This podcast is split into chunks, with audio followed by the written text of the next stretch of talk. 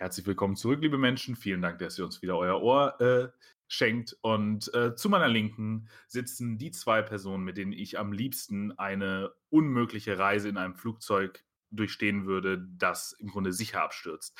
Ähm, hier ganz vorne zu meiner Linken Lukas, der Mensch, der sich darum kümmern würde, wenn der äh, Autopilot mal wieder die Luft verliert, das zu beheben. Moin.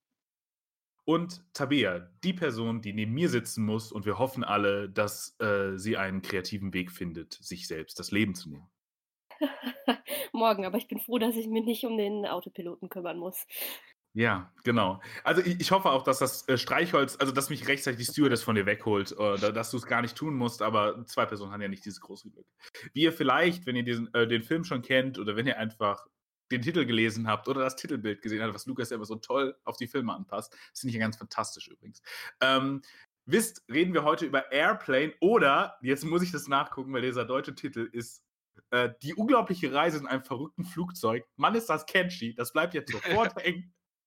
äh, das ist heute unser, äh, unser Film und wir kündigen schon mal an, dass wir alle nicht sonderlich strukturiert und geordnet und auch keine große Epiphanien über diesen Film haben. Zumindest so im Vorgespräch haben wir das alle gesagt. Aber bevor wir dazu kommen, vielleicht doch unsere Epiphanien, die wir alle nur unterschätzen, äh, auszubreiten, möchte ich euch erstmal fragen, wie hat euch der Film gefallen? Tabea, fang du doch vielleicht mal an.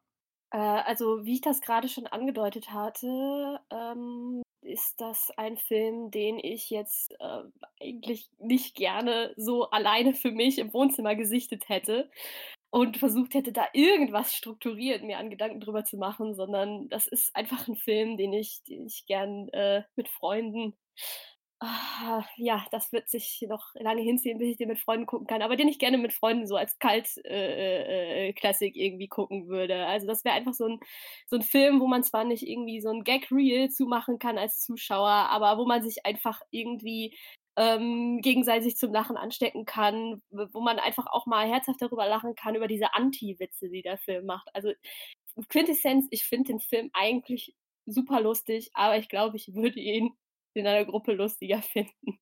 Weil, wie gesagt, der Anti-Humor ist, ähm, ist mir nicht zerebral genug gewesen. Der Anti-Humor, okay, das muss ich, das, ich muss das gleich so viel nachfragen. Ja, Lukas, wie ging es dir? Ähm, mir, mir ging es ja eigentlich recht ähnlich. Oder ich, ich habe mir auch gedacht, das ist auch so ein Film, wenn man den in der Gruppe schauen würde, das wäre schon ein ziemliches Fest, glaube ich. Äh, also das ist halt auch so, wenn ich mal mit, nack, mit Freunden nackte Kanone gesehen habe, so das war. Also das ist irgendwie prädestiniert dafür, das mit Leuten zu gucken. Äh, aber das nichtsdestotrotz habe ich gerade in der ersten Hälfte und eigentlich auch gegen, also ich habe mir mal wieder sehr viel getan, erstaunt darüber, äh, wie lustig ich das fand. Und manche Gags dachte ich, das ist so plump, aber es funktioniert so gut.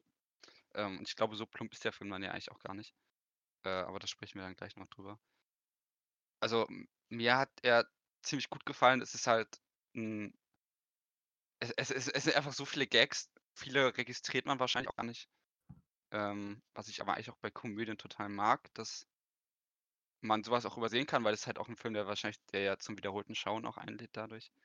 Ähm und ja, es gibt so ein paar Sachen, die ich jetzt halt die mir zu sehr aus der Zeit gefallen sind, die, ähm, die ich dadurch ein bisschen unnötig fand, aber da kommen wir gleich auch noch drauf. Aber insgesamt, also hat mir echt gut gefallen so. Also da kann ich nicht viel gegen sagen.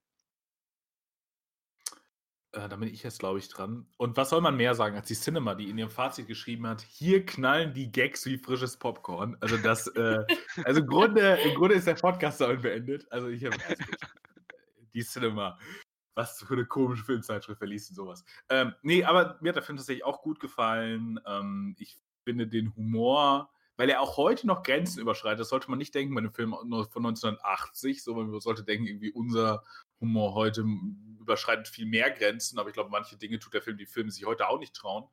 Und ähm, dahingehend ähm, ist das ein Film gewesen, den ich sehr unterhaltsam gefunden habe, muss ich sagen. Ja, ähm, zu tieferen Einblicken, die ich jetzt, glaube ich, auch nicht groß habe, aber können, können wir später kommen. Wir haben wie immer die Synopsis vergessen übrigens. Ja, ja, da wollte ich gerade kurz was zu sagen, dachte. Also, falls jemand diesen Film eh noch nicht kennt, ähm, was jetzt vielleicht gar nicht so wahrscheinlich ist. Das ist ja von den, ich glaube, Zatz wurden sie immer genannt. Also Zucker, Abrams Zucker. Ich weiß nicht mehr, wie die Vornamen. Ich glaube, Jim, Jeffrey, keine Ahnung. äh, also diese drei Typen, die sich halt irgendwie äh, verantwortlich zeichnen, so ein bisschen dafür. Die ja dann später auch Nackte Kanone und Hotshots und ich glaube auch irgendein Scary Movie noch gemacht haben. Vier, Ähm, glaube ich, und Ja, fünf. nee, ich, war es nicht auch Teil 3? Ich dachte, es wäre Teil 3 gewesen. Ja, ich, Äh, ich bin mir nicht so ganz sicher, welcher genau das war.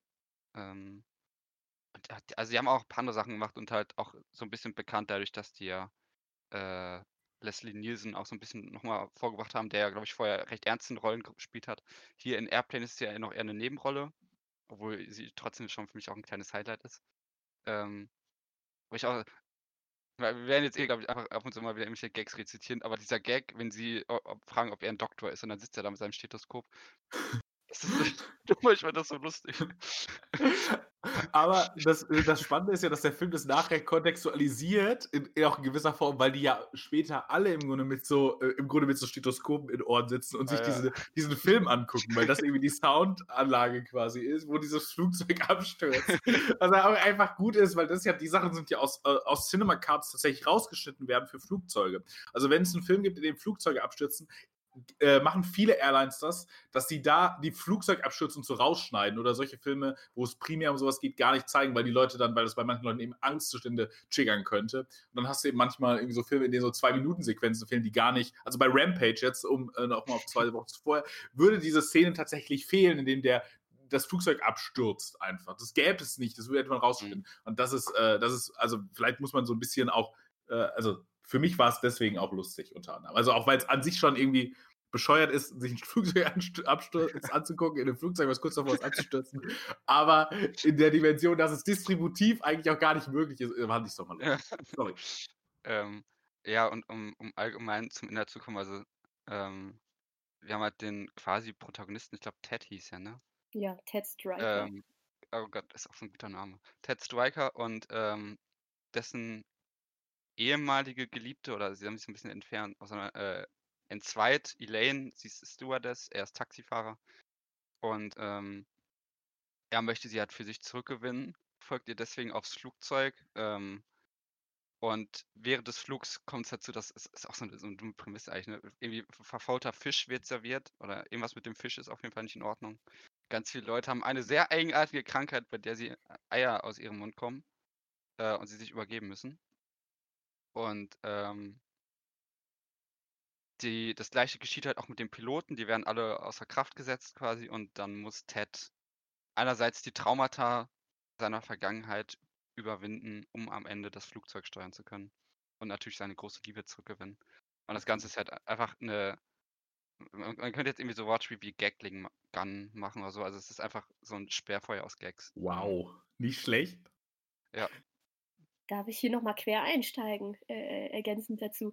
Ähm, was du jetzt noch nicht verraten hast, ist, ähm, dass ich glaube, ich glaube, die Figurennamen und äh, einfach die, die viele Szenen und Dialoge sind direkt übernommen aus einem anderen Film von 1957, wo dieses, dieses Last Trio oder wie die sich jetzt nennen, ähm, die Rechte sich zugesichert hatten. Ähm, und zwar ist das der Film mit dem griffigen Titel 714 antwortet nicht oder im Englischen Zero Hour, auch mit so einem schönen Ausrufezeichen. Mir ist nämlich dieses Ausrufezeichen hinter dem englischen Titel Airplane sofort unangenehm aufgefallen und ja, das ist einfach auch Teil der Hommage an diesen Film Zero Hour, dass das so ein Title Exclamation Mark äh, Ding ist. Ich, ich hatte da auch gelesen, dass einige Szenen und Dialoge wohl eigentlich komplett übernommen wurden und dann halt nur so ein kleines bisschen was geändert. Und das, also das muss ja generell zu dem Film, das ist ja auch eine, ist eine Parodie auf Katastrophenflugzeugfilme, was da, glaube ich, so in den 70er Jahren wohl auch Genau. oder auch davor ein relativ beliebtes Genre war. Und auch, also Parodie auch noch auf so ein paar andere Sachen. So, also es gibt ja auch so ein paar Kriegsanspielungen ähm, in diesen, also diese Rückblenden sind ja auch ein recht großes Thema. Ähm, und man hat halt auch in vielen Szenen das Gefühl, dass einfach, dass weil auch diese, diese Dialoge so schön ernsthaft inbrünstig vorgetragen werden und dann wird es aber immer in, an einer Stelle irgendwie gebrochen. Ähm, und ja, das. Ja, wie, die, wie die besten Komödien versteht der Film, dass, äh, wenn man sich selbst ernst nimmt, man am lustigsten ist. Dass es immer Ernsthaftigkeit braucht, um lustig zu sein. Ähm, würde ich sagen, das ist die Stärke von dem Film. Ja, das ist Wo- irgendwie das, das Interessante, dass die, ähm, Figuren, also ich finde halt gerade beim Leslie Nielsen oder so merkt man das auch am stärksten. Ich bin auch immer total fasziniert, wie der es schafft hat, keine Grimassen zu verziehen oder so. Also da, da ernst zu bleiben, stelle ich mir immer unglaublich schwer vor, wenn man so wenn diesen, diesen Film dreht. Aber es ist tatsächlich bei allen, bei allen Figuren auch so, und wo mir das auch ganz stark aufgefallen ist, hat bei diesem äh, Chief, der also der ist perfekt gecastet. Irgendwie, wenn der da steht und verschwitzt und dann äh, auch immer, wir hatten den Gag ja schon angesprochen, irgendwie, uh, it's bad time to quit, oder ist ja so ein Running Gag. Und er sieht aber, der, der, also alle diese, du könntest mit all diesen Figuren und Schauspielern da drin auch diesen Film in Ernst drehen, glaube ich. Und es wird irgendwie funktionieren und das finde ich total erstaunlich. Ja, also muss muss ich dir auf jeden Fall ähm, zustimmen, dass ein Teil, warum der Film überhaupt witzig sein kann, einfach die Delivery von den Schauspielern ist. Ich habe ja äh, auch mal hm, den Wikipedia-Artikel studiert und da stand auch irgendwie im Casting, dass man es halt wirklich explizit darauf angelegt hatte, nicht Leute zu casten, die irgendwie mit Comedy vorher schon großartige Berührungspunkte gehabt hätte. Und zum Beispiel dieser, dieser Cap Nova, über den du gerade geredet hast, mit seinen ganzen Addictions, ähm, der ist äh, von Peter Graves gespielt und Peter Graves hat erst eigentlich zu dem Skript gedacht, äh, das ist ja völliger Mist. ich habe keine Lust, in so einem blöden Film mitzuspielen, das geht nach hinten los. Und dann hat man ihn irgendwie ähm, davon überzeugen können und weiß nicht, dass ähm, der Film profitiert unheimlich davon, dass die Leute den ganzen Kram mit absolut versteinerten Minen raushauen können. Und ich würde wirklich zu gern so ein paar verpatzte Aufnahmen von dem Film sehen. Wenn die Leute nicht mehr an sich halten können, das wäre echt ein Fest. Ich würde jetzt einfach mal die, die Zäsion machen, die wir sowieso schon gesetzt haben und sagen, okay, wir gehen jetzt einfach in den Spoilerteil über und reden einfach äh, über den Film. Äh, noch freier von der Leber weg, als wir es sowieso schon tun. Was findet ihr denn, ähm, vielleicht um mal mit so einer schmissigen Frage einzusteigen, äh, was findet ihr denn ist der gelungenste Gag des Films? Wenn ihr jetzt oh. einen wählen müsstet, um zu sagen, um eurer Tante Bertha äh, den Film schmackhaft zu machen, dann sagt ihr, oh, Tante Bertha, der Witz, der war der Shit lass dir gerne den Vortritt. Außer du hast gerade noch keinen. Ach so, ja, ich habe auch nicht richtig drüber nachgedacht, aber ich gehe einfach mal intuitiv mit meinem Bauch. Ich glaube, dass ich diese ganze Idee der Rekonnotierung, dass ähm, irgendwo dieser Kriegsszene, äh, nämlich, dass es diese Party in diesem in dieser improvisierten Disco, in denen ja schon Jahre vor der Disco die Disco äh, erfunden wurde. Also, weil es, es wird ja konnotiert, das, der Film ist ja 1980 erschienen. 1980 ist im Grunde so die, die Spätphase des Discos, so 76, glaube ich, bis 79 ist die Hochphase.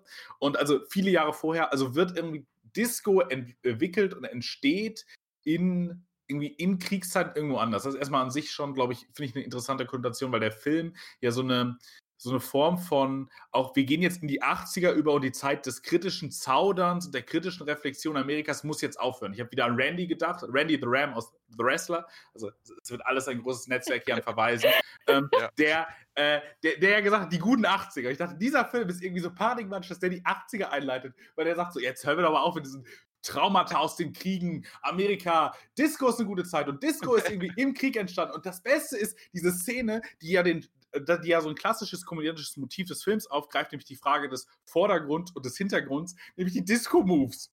Also wie die Disco-Moves entstanden sind, wird ja in diesem Film im Grunde erklärt. Nämlich äh, ein Mann hat einem anderen Mann ein Messer in den Rücken gehauen und er versucht darauf hinzuweisen.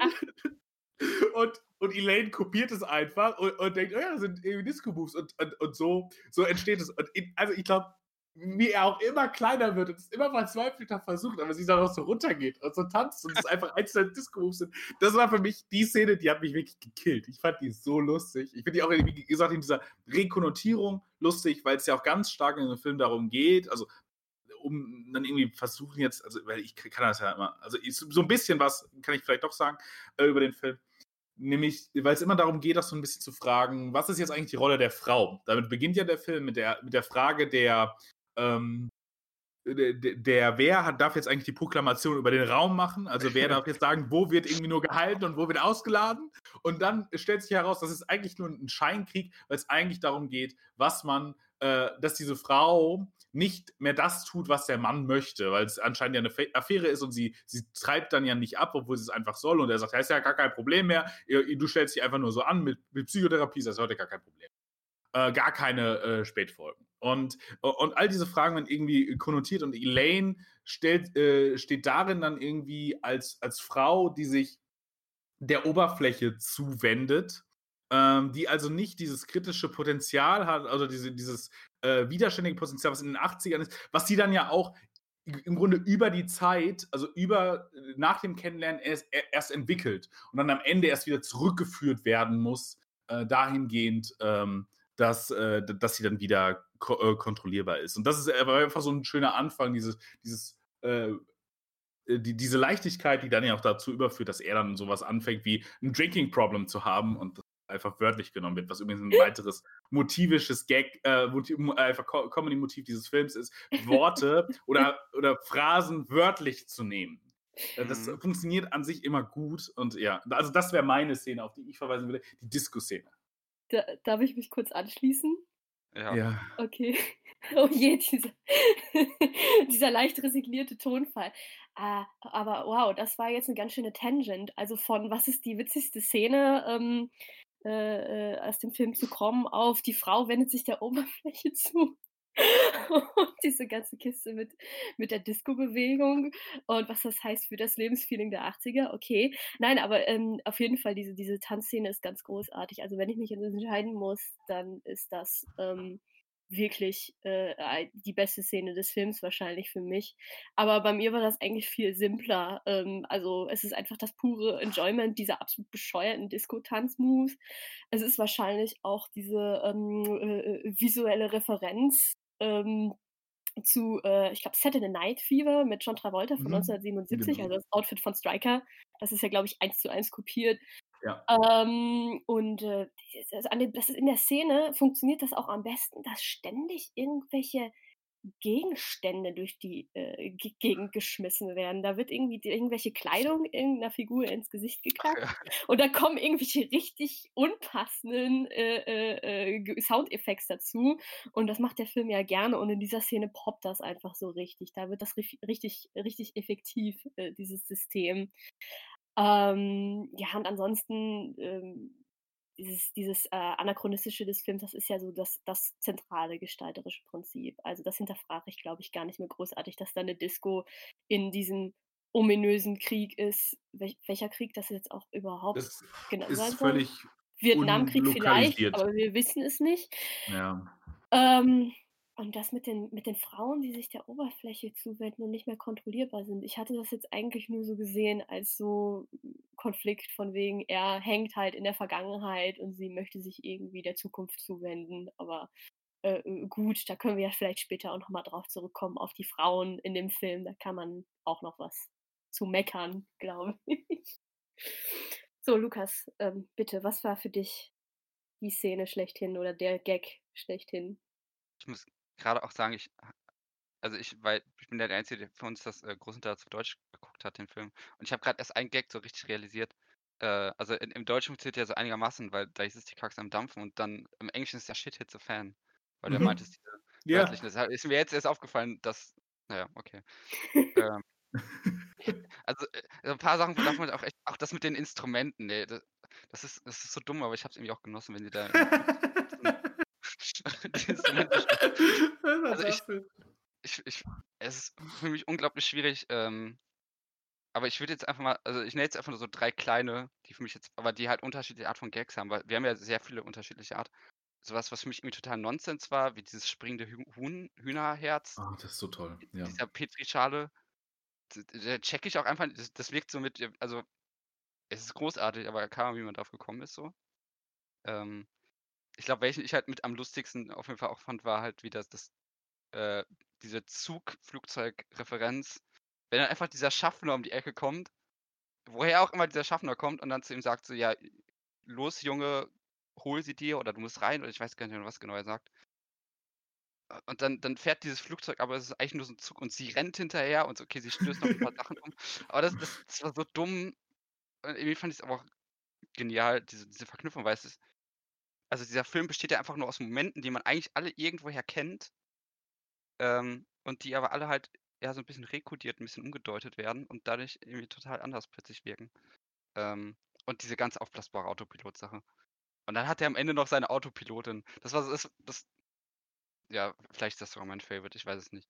Ähm, es sind sehr viele. Aber also irgendwas davon wird es, glaube ich, sein.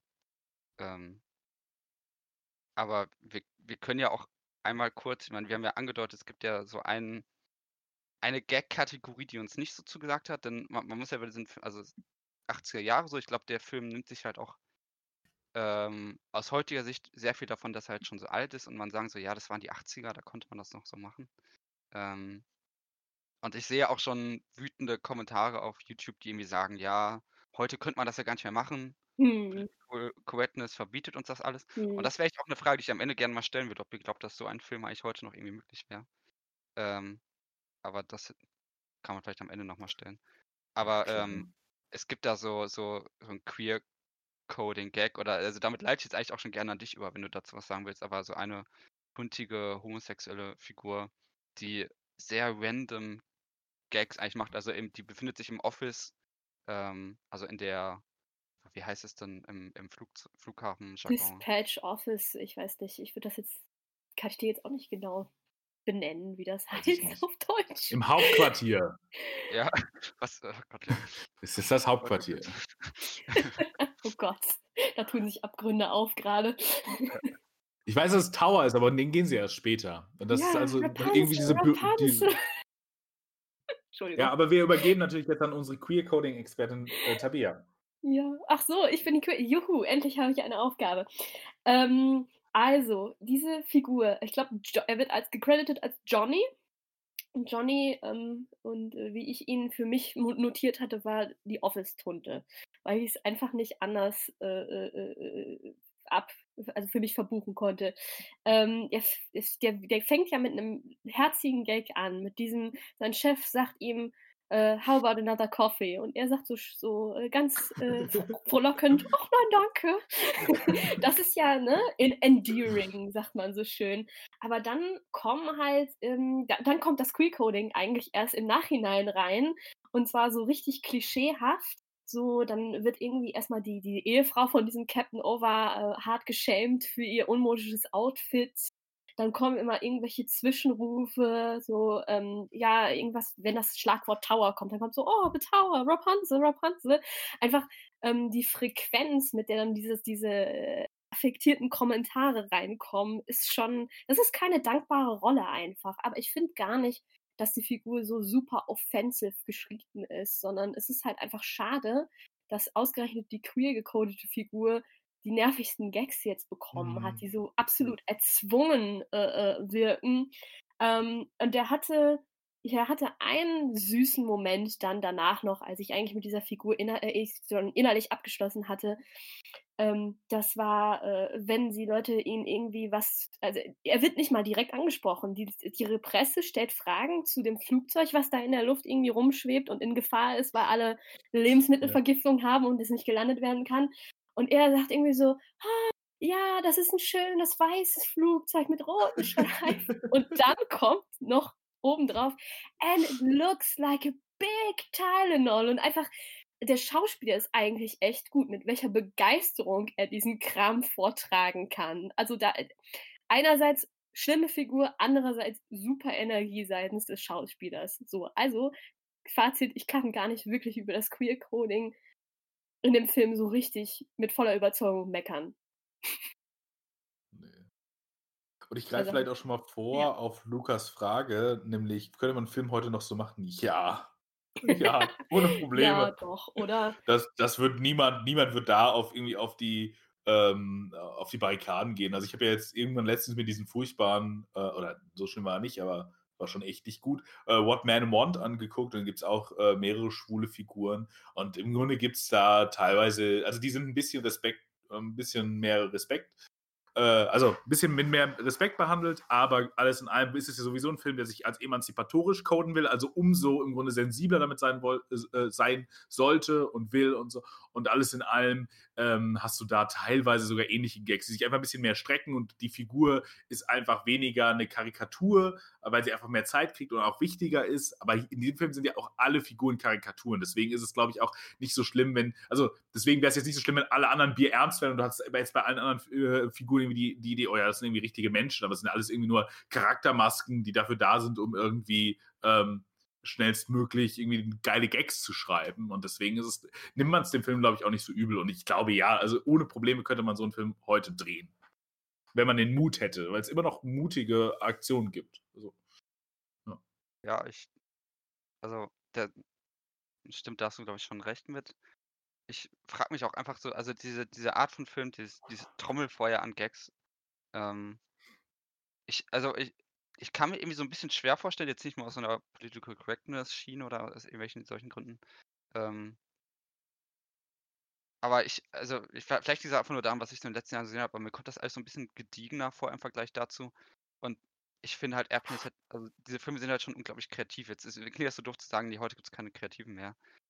Aber ich, also ich weiß nicht genau, was es daran liegt, ähm, dass sowas heute nicht rauskommt. Also ich würde es mir irgendwie wünschen, ich würde sowas total gerne mal wieder sehen. Aber es gibt irgendwie keine guten also, es gibt wenig gute Comedies, muss man sagen. Comedies ist, glaube ich, so ein Genre ähnlich wie Horror, dass es da irgendwie 90% Scheiße gibt und, äh, 9% die nicht so schlimm sind Das ist und, äh, hart. 1 was man sich dann irgendwie tatsächlich angucken kann. Äh, so, also, bei mir ist Horror ja noch schlimmer, aber, äh, that's a topic for another Ja, ich ich ich glaube halt also auch gerade das so reine Comedy muss man auch ein bisschen, auch erstmal mal ein bisschen länger denken, so was es da eigentlich gibt. Ja, gibt gibt's eigentlich nicht mehr. Eigentlich Comedy ist irgendwie zu so einem Hybrid-Genre äh, geworden. Das stimmt schon, so ganz stark hybridisiert. Also ich finde eine Comedy, die das in den letzten Jahren, vielleicht wenn, ist das jetzt äh, kontrovers, aber die das ganz gut hingekriegt hat und in seinen besten Momenten auch so eine äh, Feuerrate von den Gags hingekriegt hat, war Thor Ragnarok für mich. Äh, die Oh. die habe ich tatsächlich äh, sehr genossen, muss ich sagen. Und Den da, habe da, den habe ich leider nicht gesehen. Genau, also ich meine, also, aber sonst würde ich auch sagen, trauen sich wenige Comedies so eine so 'n Gag-Feuerwerk auch abzusetzen. Also, dass du irgendwie auch wahrscheinlich drei verpasst, weil du noch über den über den einen, den du vielleicht sehr lustig fandest, lach äh, doch lachst, äh, und dann irgendwie zwei, die die auf auf Wortebene passieren, schon wieder verpasst. Ich glaube, das äh, das ist selten. Und selbst Thor Ragnarok macht das nicht in der Konsequenz, aber so in seinen in manchen Szenen vielleicht schon. Mhm. Ja, aber ja. Aber grade, dass du jetzt so was wie Thor Ragnarok, ähm, als als Beispiel nennst, das, ähm, zeigt mir jetzt aber auch wieder, dass das noch mal das ist 'ne völlig andere Kategorie von von, ähm von Comedy. Also, Total, das das, mhm. was heute ja gemacht wird viel du hast halt diese diese Adventure-Comedies, so, die dann auch von von Marvel eben rüberkommen, so was wie Guardians of the Galaxy Galaxy oder eben Thor Ragnarok. Ähm, oder du hast halt irgendwie oft so 'n sentimentalen Touch noch. Also, so, ich sage mal so, zum Beispiel Beziehungskomödien oder schwarze Komödien über schwierige Familiensituationen oder so was, wo dann immer noch so diese genuinen Momente zwischen den Gags, äh, heraus, ähm, äh, äh, kristallisieren sollen sich und wo man sich halt auch mit so 'nem, ja, overarching Plot schmückt. Und das macht der Film ja eigentlich nicht so wirklich. Also, der Film läuft ja nicht wirklich auf irgendwas hinaus, was jetzt irgendwie Charakterentwicklung, Ne. ähm, ähm, angeht. Das passiert ja nur auf der Oberfläche. Also, der will ja eigentlich nicht mehr sein als 'ne Aneinanderreihung von Gags, die darauf basieren, dass man's halt irgendwie dass man kennt die ganzen Schemata, aber man erwartet irgendwie diesen diesen komödiantischen Kniff, äh, Ja. nicht, der dann in jeder Szene auf einmal über einen hereinbricht. Und zu dem Thema, ob man so 'n Film heute noch machen kann ja, würde ich auch sagen, dass das geht schon, wobei ich kurz gestutzt habe wegen den ganzen Brüsten, die mir der Film, äh, ins Gesicht hält. Also, ich habe mich gefragt, ob das jetzt irgendwie, ähm, jetzt grade vor dem ganzen Hintergrund Hashtag MeToo doch irgendwie, äh, unangenehm aufgefallen wäre, aber andererseits denke ich mir so: „Na ja, so Sexkomödien, so Teenager-Sexkomödien wie, was weiß ich, American Pie oder so, die werden, glaube ich, heutzutage auch irgendwie noch am Fließband produziert und da, ähm, gibt's dann auch keine Massen-Outcries, äh, äh, dass das irgendwie objektifizierend, äh, gegenüber, äh, Frauen wäre.“ Ähm, und ich muss sagen, der Film ist sogar, ähm, mit einer Sache cleverer als heutige Filme, also heutige Comedy-Filme, die mir immer 'n bisschen sauer aufstößt. Und zwar, das ist so 'n ich sage mal, so 'n Rape-Joke oder Sex Sexual Assault-Joke. Ähm, das wird mir in unheimlich vielen Comedy-Filmen vorgesetzt. Mir fällt grad keiner ein. Ich glaube, so was wie Wedding Crashers oder so, wenn dann 'n Mann irgendwie gegen seinen Willen von 'ner Frau irgendwie, äh, Mhm. bestiegen wird, um es jetzt mal ganz drastisch zu sagen. Und und in diesem Film gibt es dann eine Szene, wo dann der Autopilot während einer Turbulenz anfängt, an Elaine rumzufummeln, aber man kann nicht mal wirklich offended sein, weil es ist einfach nur ein bescheuertes Rumgestikulieren und ich meine, es ist ein Objekt, was sie objektifiziert. Also es ist irgendwie, es ist zu clever, als dass man sagen könnte, so, oh, man macht aber keine Witze über, über dieses Thema. Also wenn man es clever angeht, angeht, kann man vielleicht tatsächlich sagen, man kann über jedes Thema einen Witz machen. Aber bitte ähm, ja klar, wenn man die Aussage nicht auf den Prüfstand stellt, ja. genau. Ja, ist bei manchen Sachen schwieriger als bei, als bei anderen, glaube ich, ja. Aber wenn man respektvoll und äh, kreativ ist, geht das, glaube ich, tatsächlich, ja. Muss auch sagen, die, die Brüste sind auch hier mit, mit Wackelpudding. Ist auch so eine doofe Szene. gleichgesetzt. Ähm, und auch, auch, die, auch dieser, dieser Blowjob-Gag und auch diese ganz, also das ist ja ein, ein Film, der, und das ist wahrscheinlich ja schon so sein Plus, und da, damals zieht ja wahrscheinlich auch viel Rechtfertigung, der einfach gegen alle Seiten schießt. Ähm, also das ist ja schon erstaunlich, also gegen sehr viele oder gegen jegliche Religion gefühlt. Ähm, auch diese Pädophilie-Gags, wo ich die, das fand ich aber auch so lustig, wenn der, ich weiß nicht nur, wie es jetzt im Deutsch ist, aber wenn er, wenn er ihn fragt, irgendwie Timmy oder Jimmy, Mhm. Deutsch fragt er, Jimmy, warst du schon mal in einem türkischen Gefängnis? Oh, ja, ich frage den übrigens auch. Ja. Hast, du, hast, du, schon mal einen Erwachsenen mal nackt gesehen? So, äh, das ist so random. Er fragt ihn erst so, und warst du schon mal im Cockpit eines Flugzeugs? Und das, hast du schon mal einen nackten. Das, ich fand, also Hast du schon mal einen, erwachsenen, äh, einen nackten erwachsenen Männerpenis gesehen? Ja, irgendwie sowas, ja, ja, genau. Nee, nee, das ist doch nicht ganz so. Nee, also hast du schon mal einen, nack erwachsenen, einen nackten erwachsenen Mann gesehen? So, ja, das ist Ever seen a grown man naked, weil das ist auch so ein Stockphrase. Ja. Also dieses Zitat kannte ich schon, bevor ich mir diesen Film äh, äh, reingezogen habe. Gesagt, ah, Jimmy, Ever seen a grown man naked? Irgendwie, ob er Gladiatoren gesehen hat oder irgendwie sowas, war da auch noch eine andere mhm. Frage. Ähm, das, also das, das kann halt auch einfach perfekt zitieren. Also das ist auch generell so ein Film, Gut quotable, ja. Hätt, ja, ja, hätte, so hätte man den so in der Schulzeit, wären wir mit 18 zur Schule gegangen, so auf dem Schulhof. Du hättest halt einfach ein Zitat, also hätten alle Freundinnen gesehen, so, da hätte ich einfach die ganze Zeit nämlich die Zitate hin und her geworfen. Ja, hätte man bestimmt und, irgendwie im äh, Englischunterricht eingebracht, dass irgendwer Shir äh, Shirley gesagt hat. Ja. Äh, Shirley gesagt hat. Und, äh, irgendwer hätte gesagt, stop calling me Shirley. Ja. ähm, aber was. Oh, der ist so da, was ich da halt auch einfach so schön finde. Ähm und auch so dumm, wie, wie halt auch diese, diese, diese Heldenwerdung oder diese Story von, von Ted auch, also wie lächerlich das eigentlich ist. Auch wie, wie lächerlich sein Trauma dargestellt wird.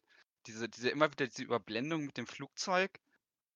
Und eigentlich hat, hatte ich jetzt ganz am Ende das Gefühl, dass es bei ihm eigentlich auch nur so ein bisschen darüber geht, weil also das äh, Carrie zu sehen, so wie es halt gezeigt wird, weil er diesen Steuerhebel so auch so ein bisschen zwischen seinen Beinen hat, äh, kann man, dachte, kann man das alles auch so ein bisschen falsch lesen eigentlich. Und dass ja. er auch irgendwie so ein bisschen die Kontrolle über, naja, über seinen Fall ist auch, also mit der Landung auch die Kontrolle über seinen Fall ist. Und dann kam, haben wir am Ende das orga orgastische Finale mit Feuerwerk und so. ja. Die Liebe ist wieder, äh, ja. wieder hergestellt. Und sogar der Autopilot kriegt seine Freundin. Also, ja. Ja, die, die, Männlichkeit ist ja total stark in der Krise. Darum geht es ja in dem Film. Also irgendwie, Männlichkeit ist in der Krise und sie muss wieder aus der Krise geholt werden.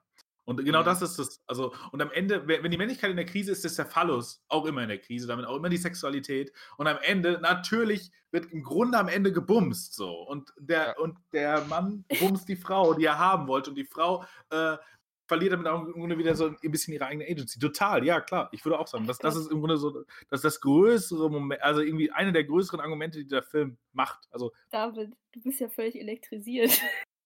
Ja, ich finde das gut. Das so, darf ich, das, darf ich nochmal quer einsteigen dazu? Oder also Lukas, willst du zuerst? Nur als einen Satz sagen. Ja. Halt einfach so schön ist, wie, wie der Film sich darüber lustig macht. Also wie lächerlich es halt eigentlich auch ist. Aber ja.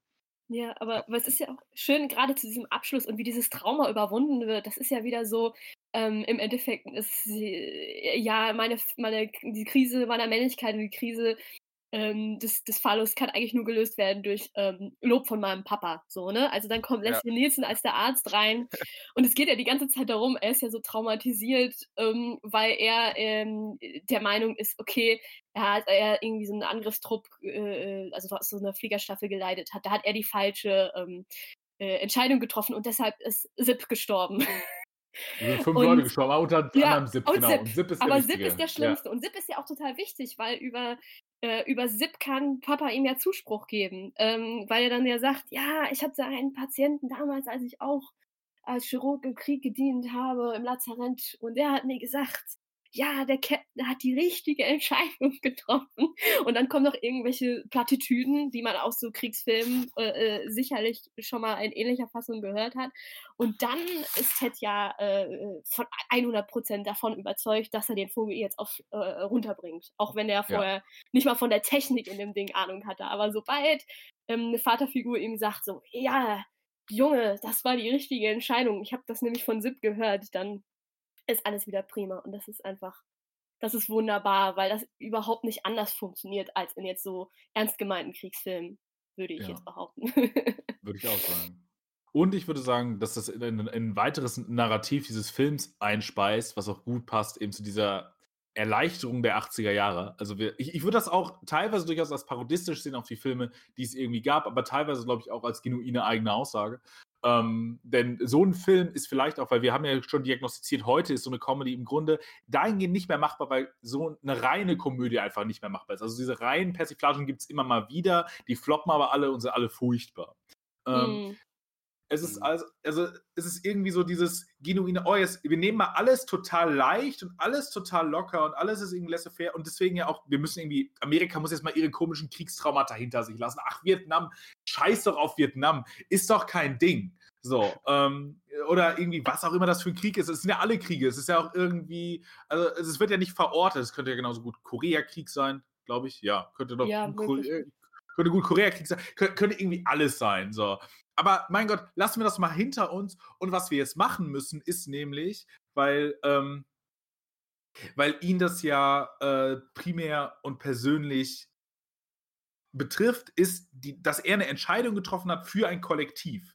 Was ihm Leslie Nielsen jetzt anbietet, ist aber zu sagen, nee, nee, das ist nicht so schlimm, weil du hast die richtige Entscheidung getroffen. Also wieder eine Refokussierung auf, die, auf das Individuum, im Grunde auf, der, auf die Idee eines Individuums, auf die Idee des einzelnen Subjekts in einer Gesellschaft, das im Grunde hedonistisch wieder handeln kann, aber damit auch überhaupt wieder handeln kann. Und das unterstützt der Film am Anfang ja dadurch, dass er Sinninstitutionen und generell ähm, Ordnungsinstitutionen unterläuft und zerstört. Also Religion wird am Anfang des Films sehr deutlich irgendwie abgelehnt als irgendwie eine oberflächliche Marketingstrategie und wird dann ja auch von dem einen Piloten, der eben schon handeln kann, der eben noch nicht irgendwie so im Zaudern, im, Zah äh, im, Zö äh, im, Zögern ist dieser jüngeren Generation, sondern die alte Generation, der verprügelt die zur Not einfach, wenn die da zu ihm kommen. Und diesen, diesen Gag mit, ähm, was ist das eigentlich, wird immer gemacht bei Institutionen oder bei Handlungs- äh, mhm. Orten, wo irgendwie Kollektive handeln. Also, was ist eigentlich ein, also es gibt ja immer diesen Gag, ähm, ein Hospital und äh, what is it? Also immer diese Frage, what is it? Und es bezieht sich immer auf etwas, was im Satz davor passiert, aber dann wird immer die Institution erklärt. Also irgendwie, es geht dann ums Hauptquartier, um das, um das Lazarett oder um das, um, um das Krankenhaus und um das Cockpit und so weiter. Und diese Destrukturierung, die der Film macht, um eben diese, diese laissez-faire, diese Lockerheit der 80er zu haben, um die gute Zeit für Randy zu haben. Ey, Randy, dein Film eigentlich. Äh, ja. äh, die baut der Film im Grunde ganz systematisch auf. Und damit kann dann im Grunde auch wieder sowas, sowas passieren wie eine sehr äh, deswegen sage ich auch, dass die Frau im Grunde sowas wie kritisches Potenzial hat, aber das muss ja auch wieder eingefangen werden, weil das ist ja immer problematisch. Also das, das, das ist ja sowieso auch so ein, so ein Ding der Actionfilme, die es irgendwie immer äh, irgendwie immer problematisiert, wenn die Frau irgendwie auf einmal anfängt zu handeln, das muss wieder eingefangen werden. Das muss wieder in die, in die heteronormative Familie eingekesselt werden. Und das wird sie hier ja am Ende auch. Also sie hat irgendwie die Entscheidung getroffen, dass sie eigentlich ein anderes Leben führen möchte, aber weil er wieder der klassische Held ist, den man irgendwie haben möchte, weil er wieder die heteronormative Familie im Grunde einsetzt, am Ende, weil er dann ein Flieger ist, wieder ein, äh, ähm, dann kehrt sie wieder zurück und alles ist wieder in Ordnung und der, wie du Lukas im Grunde schon so schön gesagt hast, der Penis funktioniert wieder und am Ende wird sogar ein bisschen in den Himmel, ähm, naja, explodiert. Aber ich bin gar nicht sicher, ob, also ich habe den Konflikt anders gelesen, also ähm, ich lasse mich da auch gerne eines Besseren belehren, aber ich habe diese, ja. Nein, aber ich habe diese Elaine-Figur, ähm, also okay, der, der, der Konflikt zwischen Elaine und Ted ist super diffus, also es ist einmal dieses so, okay, Junge, reiß dich mal zusammen, du lebst in der Vergangenheit, du musst dein Trauma hinter dir lassen, keiner interessiert sich für deinen scheiß genau. War Record, wird ja wortwörtlich gesagt. genau, no way. ähm, es ist ja auch wieder so, ähm, so, so irgendwas Symbolisches, so ein Kriegsrecord, äh, äh, äh ne? Und das interessiert aber auch in den 80ern einfach kein Schwein mehr. Also sie ist schon irgendwie das Sprachrohr der 80er, das ist auf jeden Fall klar. Aber ich habe irgendwie das Gefühl, was mitschwingt in dem Konflikt zwischen den beiden Figuren, ist auch ein bisschen dieses so, ja, du kannst ja äh, keine Verantwortung übernehmen, du, ich habe keinen Respekt vor dir, ich kann mit dir keine Familie äh, äh, gründen im Endeffekt. Also sie signalisiert ja, dass dieses heteronormative Modell mit ihm irgendwie zum Scheitern verurteilt ist und er muss sie dann vom, vom äh, Gegenteil überzeugen, quasi, indem er das Flugzeug landet und den Ballus kontrolliert. Also eigentlich ist sie jetzt keine so groß subversive ähm, Figur, obwohl da in dem Konflikt subversives Potenzial drin wäre. Ähm, plus mir ist gerade was aufgefallen, diese, ähm, es wird ja nicht nur irgendwie gesagt, scheiß auf den Krieg, sondern es wird auch im Nachhinein so, ich sag mal, äh, Gegenmaßnahmen der Traumaüberwindung äh, werden ja auch äh, äh, durch den Kakao gezogen. Dann sind irgendwie Elaine und Ted äh, als, als Friedensbotschafter in einem afrikanischen Land und fangen dann an, so, ja, hier, ne, das sind ja Schwarze, ich bringe denen jetzt erstmal Basketball bei, klasse, werfen die da die Körbe. Und dann äh, macht Elaine noch eine Tupper-Party mit denen, also das auch wieder so, ja, alles, was ihr irgendwie dann so ähm, unternehmt, um zu sagen, ja, wir, wir retten uns jetzt vor den ganzen Traumata und wir, wir verbreiten jetzt Frieden, Krieg ist ja auch doof, das ist ja auch nur Augenwischerei und was, was sich ganz leicht kommerzialisieren lässt. Also das war, äh, das war klasse. Aber gut, jetzt bin ich ein bisschen vom rechten Weg Aber gekommen. Führt also mich zurück. Ted ist, er, war- es passt ja zu Ted, weil Ted ja auch, also seine ganzen Rückblenden ja auch immer irgendwo anders stattfinden. Also Mhm. er ist ja, er ist ja komplett absent im eigenen Land, so und er hat ja irgendwie auch, also diese, diese klassische Rückkehrerangst, ähm, die man dann vielleicht vom Veteran auch irgendwie kennt. Und ähm, er ja auch an verschiedensten Punkten, also da, da sind ja, da sind ja viele Assoziationen, die man zur amerikanischen Geschichte dort machen kann, wo er sich dann überall rumtreibt. Ähm, sei es jetzt halt dieses Koloniale oder die verschiedenen Kriegserlebnisse oder diese Traumabewältigung. Und dass sie ja ihm dann ja auch sagt, so, ja, wann haben wir denn mal Zeit oder wann machen wir denn, wir haben uns so viel vorgenommen, wann machen wir das denn mal? Und ähm, dass ja auch irgendwie so das Trauma für ihn ist, scheinbar irgendwie zurückzukehren.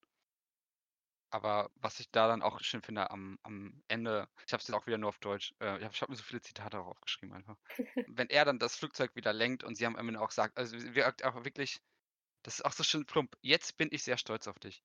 So auch, diese, auch Mhm. dieses Jetzt, so wirklich so, so markieren, so der Zeitpunkt, du bist wieder in der Lage, jetzt geht es wieder. Und das ist, äh, also ich, es ist, ist e- einfach schon eigentlich so, indem das alles so transparent gemacht wird. Ähm, was eigentlich schon die ganze Zeit da ist, aber jetzt wird es irgendwie auch ausgesprochen. Ja, Und und das da steckt Je schon ziemlich viel drin. Ja, und das Jetzt artikuliert ja auch nochmal genau das, was er machen soll. Also er soll halt die Vergangenheit hinter sich lassen und soll in der Gegenwart ankommen. Und dieses Jetzt artikuliert eben nicht nur den Moment des, ähm, äh, im Grunde des Lobes oder der, der Realisierung ihrerseits, sondern im Grunde auch seinen Seinszustand. Also nicht mehr im Grunde in die Zeit eingebunden zu sein, sondern jetzt in den Raum eingebunden zu sein, in die Gegenwart eingebunden zu sein. Das ist im Grunde äh, eine Artikulation dessen, glaube ich auch, ja. Ich sagen, was ich noch ganz gerne hervorheben würde, außer ihr habt jetzt noch irgendwie was zu dem Punkt. Nö. Nö, gerade nicht.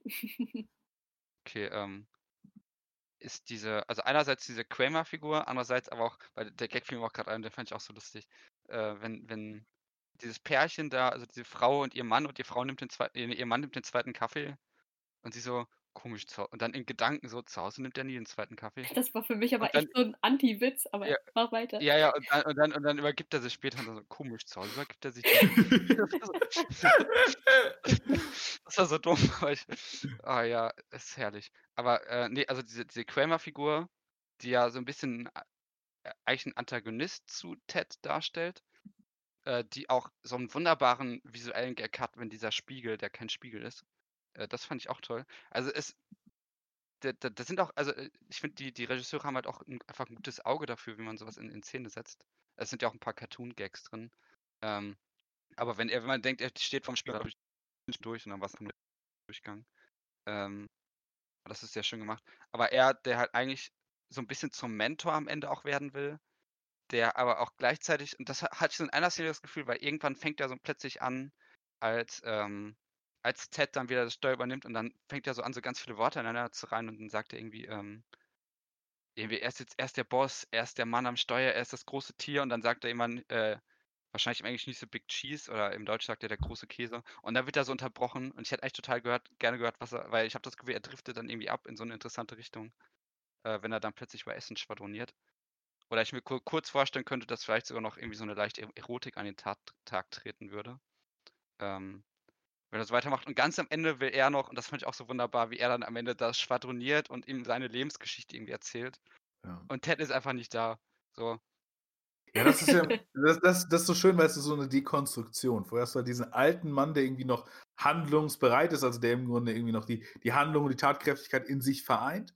Und, äh, und dann am Ende merkst du aber auch, auch der ist nicht irgendwie der irgendwie große Mensch, der einfach nur in der Gegenwart lebt oder so, sondern auch der ist total zerrüttet von seiner Vergangenheit. Aber niemand interessiert das. Hör auf, das zu reden. Du redest irgendwie in so nichts.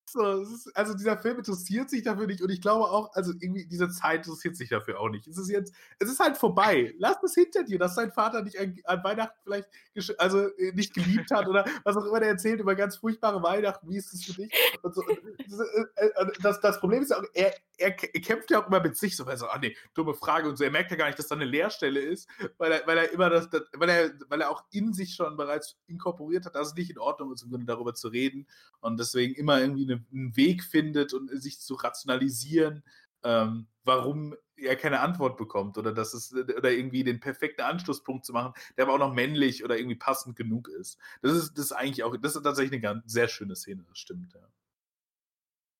Aber weiß ich, dieser, dieser ähm, Rex Kramer, der hat auch noch so eine richtig schöne Szene, ähm, eben, weiß nicht, in der ersten Hälfte des Films, wo er ähm, Auto fährt und wo der äh, Film nochmal richtig schön den Zeigefinger auf die, auf die ähm, Gemachtheit und dieses Zusammenstücken des toll. ganzen Filmes ja. nicht. Mit diesen, ähm, mit diesen Greenscreen-Einblendungen wo er dann mit, äh, zum Schein mit diesem, mit diesem Motorradfahrer interagiert, den er über den Haufen fährt und man sieht einfach, okay, das ist jetzt aus irgendwelchem anderen Filmmaterial richtig, richtig schlecht darüber projiziert. Und dann, ähm, ja, auch wenn immer, wenn irgendwelche Dinge aus ganz unmöglichen Winkeln reinfliegen, man sieht, ne, das ist okay, das ist, das Ganze findet in einem, in einem künstlichen filmischen Raum statt. Es ist ein Set, aus dem jetzt irgendjemand aus irgendeiner Ecke mal eben einen Gegenstand geschmissen hat. Und ähm, genau in dieser Autofahrszene, dann reiten auf einmal dann irgendwelche Natives mhm. noch hinter denen. Ja. ist einfach wunderbar. Und ähm, ja, dieser, genau, dieser Rex Kramer, ich habe irgendwie das Gefühl, also indirekt propagiert dieser Film ja auch am Ende, wenn der sich emotional öffnen will, aber dann selber merkt, das hat ja keinen Zweck, weil Ted eben schon lange nicht mehr zuhört. Ja, man kann jetzt sagen, der propagiert andererseits so, ja, gut, wir hatten alle schon mal irgendwie äh, äh, Traumata und äh, hört auf darüber zu reden, ne? Kein, kein interessiert's mehr. Aber andererseits könnte man das ja auch so lesen, dass der Film sagt, so, ja, ähm, Männer sind die ganze Zeit so, ähm, also die kreisen die ganze Zeit so äh, mhm. um sich selbst in ihren Maskulinitätskonzepten, dass sie halt nicht mehr effektiv über einen, ich sag mal, professionellen oder hierarchisierten Level äh, miteinander kommunizieren können. Also selbst wenn, schön, ja. wenn es auf einmal in Ordnung wäre, über Gefühle zu reden unter Männern, mhm. ähm, sie hätten es sowieso schon längst verlernt. Das würde einfach nicht mehr funktionieren. Und außerdem ähm, das Feuerwerk äh, und die Heldin zu küssen ist ja auch viel wichtiger, als jetzt irgendwie äh, mhm. sich zu öffnen. Weil dann hat man ja sein, sein Endgoal eigentlich erreicht. Also jeder gute Desasterfilm, den man überlebt hat, der muss einfach mit einem Kuss ähm, besiegelt werden und gut ist. Vor dieser Autofahrtszene gab es natürlich auch noch eine Szene, die mich als Hundebesitzer ganz äh, begeistert hat. Nämlich diese gute Szene, wenn, äh, wenn dieser Labrador da ist und der natürlich total freundlich ist und es einfach mal ausgespielt wird, dass das bei den meisten Hunden einfach auch nicht unbedingt nur freundlich ist. Das fand ich, das, also das ist jetzt, äh, ich glaube, das ist wahrscheinlich nur lustig für Leute, die einen Hund haben, der vielleicht auch sehr aufdringlich ist. Aber äh, das fand ich auch sehr lustig, dass das endlich mal ausgespielt wird, weil irgendwie gibt es immer diese Hunde, die ja zu so einem amerikanischen Familienidyll gehören, die oft irgendwie Labrador auch sind. Ähm, oder Golden Retriever, ich weiß gar nicht, ich glaube, es war ein Golden Retriever. Egal, äh, Leute, die jetzt teilt sind mit Hunderassen, äh, korrigiert mich. Äh, und, und dann, dass der dann so aggressiv sich gegen, gegen die Eindringlinge wendet, so das, das fand ich auch schön. Ja. Aber, Aber das, das ist einfach nur eine Fußnote, ja. Nein, aber das ist ja auch wieder das Schöne. Das passiert ja nur, die Aggression existiert ja nur auf der Tonebene. Ja, Also, genau, genau. man sieht ja als Zuschauer, dass der Hund jetzt vielleicht irgendwie an dem rumschnüffelt oder rumleckt. Und im Hintergrund werden dann halt diese Bestiengeräusche abgespielt. Das ist ja immer schön, dass es halt immer diese, diese Spaltung gibt zwischen, zwischen Ja. Bild und Ton. Ähm, und ähm, jetzt, ach, jetzt fällt mir ein zum Thema Hunde. Es gibt ja noch eine andere Tierszene. Äh, Ja, mit dem. Pferd. Ja. Mit dem Pferd, den Gag, den so- musste ich nicht haben, aber ich habe ihn zur Kenntnis genommen. Ähm, ja, also der Film, äh, keine Ahnung, die Frauen sind halt auch horny in dem Film. Ähm, Ja, das ist auch gut. Also befreite Sexualität. ja, aber bei, bei Sodomie, da weiß ich noch nicht, wie ich dazu stehe. Aber nee, Spaß, Spaß beiseite. Und ähm, Fische kommen auch noch in dem Film vor. Nicht nur, die werden nicht nur gegessen, sondern es gibt noch diese schöne Liebesszene in einem Flashback am Strand, Stimmt. wo die aufeinander rumwälzen, sich wälzen und knutschen. Und dann werden die umspült, sind voll mit Seegras, alles ist gar nicht mehr romantisch, aber die sind voll in ihrem Film, machen einfach weiter mit ihren großen Plänen für ihre Zukunft. Und dann liegen da noch so ein paar äh, japsende Fische über denen und es ist, ähm, es ist herrlich, wie dieser ganze Moment irgendwie entzaubert wird, aber das bei den, bei den Hauptfiguren überhaupt nicht ankommt. Schön ist auch diese eine Szene, ich springe noch ein bisschen, weil es im Grunde nach dieser, im Grunde nach dem Idealbild dieses Traums ist, was ja im Grunde schon, wie du richtig gesagt hast, irgendwie unterlaufen wird, ähm, wo, sie, wo er im Krankenhaus liegt und dieses Bild malt. Das, das ist dahingehend großartig, finde ich, weil es äh, diese Anerkennung gibt, dass jede Persiflage oder jedes Abbild im Grunde, was dieser Film ist ja im Grunde auch in seiner Medialität erstmal ein Abbild von anderen Filmen, die dann eben noch leichte Transformationen durchlaufen, irgendwie ein Original hat. Und das ist etwas, was wir ja gar nicht denken würden, weil dieses, weil dieses äh, Sujet, was er malt, ja auch so total abstrakt ist. Also mit diesem Bein, was irgendwie über dem Kopf ist und dem Mann mit dem Baby. Also, dass es einfach irgendwie so ein Erinnerungs- oder ein mentales Bild ist. Aber nein, es gibt tatsächlich irgendwie diese Referenz. Also, es gibt das Original, es gibt irgendwie das, das Vorbild. Und das ist, äh, das ist total schön, weil der Film dann im Grunde auch noch hinausweist, naja, also alles, was wir hier tun, wirkt vielleicht total bescheuert und dass wir uns das ausdenken. Aber guck mal, es gibt dafür schon immer irgendwie Originale. Und deswegen findet ihr das unter anderem auch lustig. Also es ist im Grunde so eine eigene Medialitätserklärung, die der Film darin hat. Und das fand ich auch noch eine schöne. Ja, und ähm, irgendjemand hat auch in den en- unendlich weisen User-Kommentaren auf IMDb geschrieben, Oh, dass der Film im Prinzip alle Vorgängerfilme auch im Nachhinein umkodiert. Also so Filme wie ähm, 714 antwortet nicht, die guckt man danach unweigerlich als, als Komödie, weil man auf diesen Modus gar nicht mehr rauskommt einfach. Das Desaster hat irgendwie seinen ganzen Schrecken verloren und es, alles ist, äh, wird einfach nur noch als völliger, ähm, völliger Klamauk geframed, einfach dadurch, dass man mit, mit diesem Comedy-Film in das Genre äh, vielleicht initiiert worden ist. ähm, ich Ja. bin jetzt, sorry, ich bin jetzt Ja. mal mit Blick auf die Uhr die eiserne Hand äh, Oh dieses. Podcasts und äh, würde jedem und jeder noch äh, vorschlagen, eine Sache zu sagen, die er oder sie noch sagen möchte. Und dann können wir zu unserem letzten Segment übergehen. Ich würde sogar darauf verzichten. Ich glaube, ich habe gerade zumindest nichts, was mir noch einfällt, zu sagen. Äh, ist das für euch in Ordnung, dieses Vorgehen? Ja, ja. Ja. Okay, gut. Dann, äh, Lukas, schieß los. Möchtest du noch etwas sagen über den Film? Ja, es, also eigentlich zwei Sachen. Die eine macht, äh, sage ich einfach nur ganz kurz, gab ähm, noch so, eine, so einen interessanten One Dragon Gag, äh, weil das ja auch in der, ich habe mir auch gerade gefragt, dass die Reagan-Ära tatsächlich schon war, aber wahrscheinlich war es das dann schon. Ähm, ich weiß nicht genau, wann der Präsident wurde. Aber da haben die einmal so schön gegen Reagan geschossen, in irgendeinem Gag, weil irgendwie, das war irgendwie so, doch sowas wie, ähm, als irgendwie sich um- übergeben muss und meinte, war so übel nicht mehr seit dem letzten Ronald Reagan-Film oder irgendwie sowas. Ähm, und das fand ich irgendwie auch noch ganz interessant, dass er sich da tatsächlich auch einmal in der Zeit auch so stark dadurch verortet und ähm, halt so stark gegen die Figur schießt, was ja auch schon man halt durchaus progressiv ansehen kann. Ähm, aber wa- was ich auf jeden Fall eigentlich noch hervorheben wollte, ist, weil wir jetzt, wenn wir jetzt gerade schon über Bilder gesprochen haben und ähm, das wäre, glaube ich, auch eben mein letzter Punkt dann, ähm, halt diese Mc McCroskey-Figur, also dieser, äh, ein Drogenproblem? genau, der, der auch ähm, an einer Stelle dann dort steht mit dem Gemälde hinter sich, also in, der genau der gleichen Pose. Und da, da stellt der Film ja total, also er hat dann diese Zigarre in der Hand und ich finde den Schauspieler einfach perfekt dafür, weil er guckt so kernig, äh, mürrisch irgendwie, diese, dieser angestrengte Schweiß, also das passt irgendwie perfekt zu dieser Figur.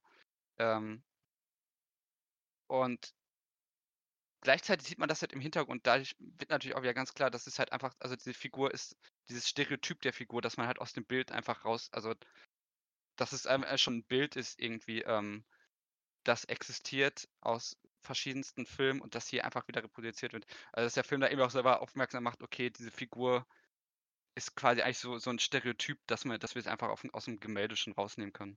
Ähm, und das fand ich auch eine sehr schöne. Also es ist auch ein sehr metareflexiver Film, was ja bei so Dekonstruktionsfilmen ja, relativ häufig der Fall ist, aber ähm, hier ja sehr klug eingesetzt ist. Tabea. Ja, ich versuche mich kurz zu fassen. Also, was mir grundsätzlich bei der äh, Stilistik des Humors von dem Film aufgefallen ist, ist, dass das, glaube ich, also diese, diese, diese Frequenz der Gags ist was, was man heutzutage eher in Online-Formaten finden würde. Also sowas wie sogenannte Abridged äh, äh, Series, wo dann halt irgendwie eine komplette Sendung irgendwie äh, nochmal komplett umgeschrieben wird von, von Leuten, die das also independent machen, die das einfach als, als Hobby machen. Ähm, und äh, dann ist mir noch aufgefallen, als ich mal nochmal IMDb gecheckt habe, dass das, was irgendwie als politisch unkorrekt registriert wurde, also das, was heute nicht mehr gehen würde, waren ja so Sachen wie, äh, wie Race Joke oder ethnische Witze. Also dann zum Beispiel, dass irgendwie ähm, dieser, dieser Jive-Talk von, von zwei schwarzen Passagieren als, als Fremdsprache untertitelt wird dass da irgendwie so ein Bahai drum gemacht wird, da sagen Leute, das wird ja heute nicht mehr gehen. Da hätten wir sofort irgendwelche SJWs am Hals. Ähm, oder dass irgendwie die israelische Airline, dass die Boeing von denen mit so einem komplett ausstaffiert ist als orthodoxer Juge mit Bart und diesen Schillerlöckchen. und ähm, das ist interessant, dass die Leute nur das registrieren. Also das ist mir wirklich aufgefallen, dass zum Beispiel ähm, nicht irgendwie als nicht machbar registriert wurde, dass die Frauen alle immer so unglaublich horny äh, sind, weil das fällt ja auf. Die Männer, ähm, die sind ja nicht so lüstern in dem Film. Es sind eigentlich irgendwie die Frauen, die von anderen Frauen zum Beispiel objektifiziert werden. Dann sagt die alte Dame, die Ted wird so, oh, die hat aber wirklich eine ja. reizende Figur und diese entzückenden Brüste und wird so richtig so, Ne? Und bei den Männern, ähm, die, die, die, sind immer so ein bisschen irritiert von dieser weiblichen Sexualität. Und das ist interessant. Ich glaube, die Leute wissen nicht, wie sie damit umgehen sollen. Also, also registrieren sie es halt nicht als politisch unkorrekt, weil das halt schon noch eine andere Art der Objektifizierung ist, also die 0815 Objektifizierung. Und das ist mein Abschlusssatz, weil ähm, ich muss mich zurücknehmen. ja, super. Ähm, mit Blick auf die Uhr ganz kurz vielleicht, was ihr noch gesehen habt, was ihr empfehlen wollt, was ihr nicht empfehlen wollt, ähm, weil äh, wir müssen gleich los. Ich hätte, ich hätte auch nur, also ich mache jetzt einfach, ich ja. äh, trete kurz hervor, mache auch, habe noch nur einen kleinen Film. Äh, ich hatte vor, kann ich, vielleicht einer Woche fast, äh, Beautiful Boy gesehen, den ich eigentlich ganz gerne gesehen habe. Ähm, also Timothy Chalamet und Steve Carell. Äh, Timothy Chalamet ist ein drogenabhängiger Junge. Ähm, oder hat ein Drogenproblem und sein Vater ähm, klammert sehr stark. Das ist eigentlich Coming of Age und Drogendrama in einem. Und äh, der Junge sagt sich quasi in zweifacher Hinsicht so ein bisschen los. Und ähm, da ist halt das Problem, dass Carell da ganz starke Probleme mit hat und man aus seiner Perspektive quasi dieses Drama erlebt. Und der Film eigentlich eine interessante Message hat, ähm, ein bisschen repetitiv ist und ich finde ihn am Ende auch ein bisschen inkonsequent. Aber grundsätzlich ist es eigentlich schon eine sehr spannende Vater-Sohn-Beziehung. Deswegen würde ich den eigentlich leicht empfehlen. Okay. Tabea. Ja, ähm, ich habe lang und hart nachgedacht jetzt gerade noch, während Lukas geredet hat. Und ich habe mir überlegt, weil wir heute schon mal von Monty Python geredet haben und ich gesagt habe, okay, der Humor funktioniert für mich irgendwie noch besser als äh, jetzt der Humor von, von äh, Bass und Co.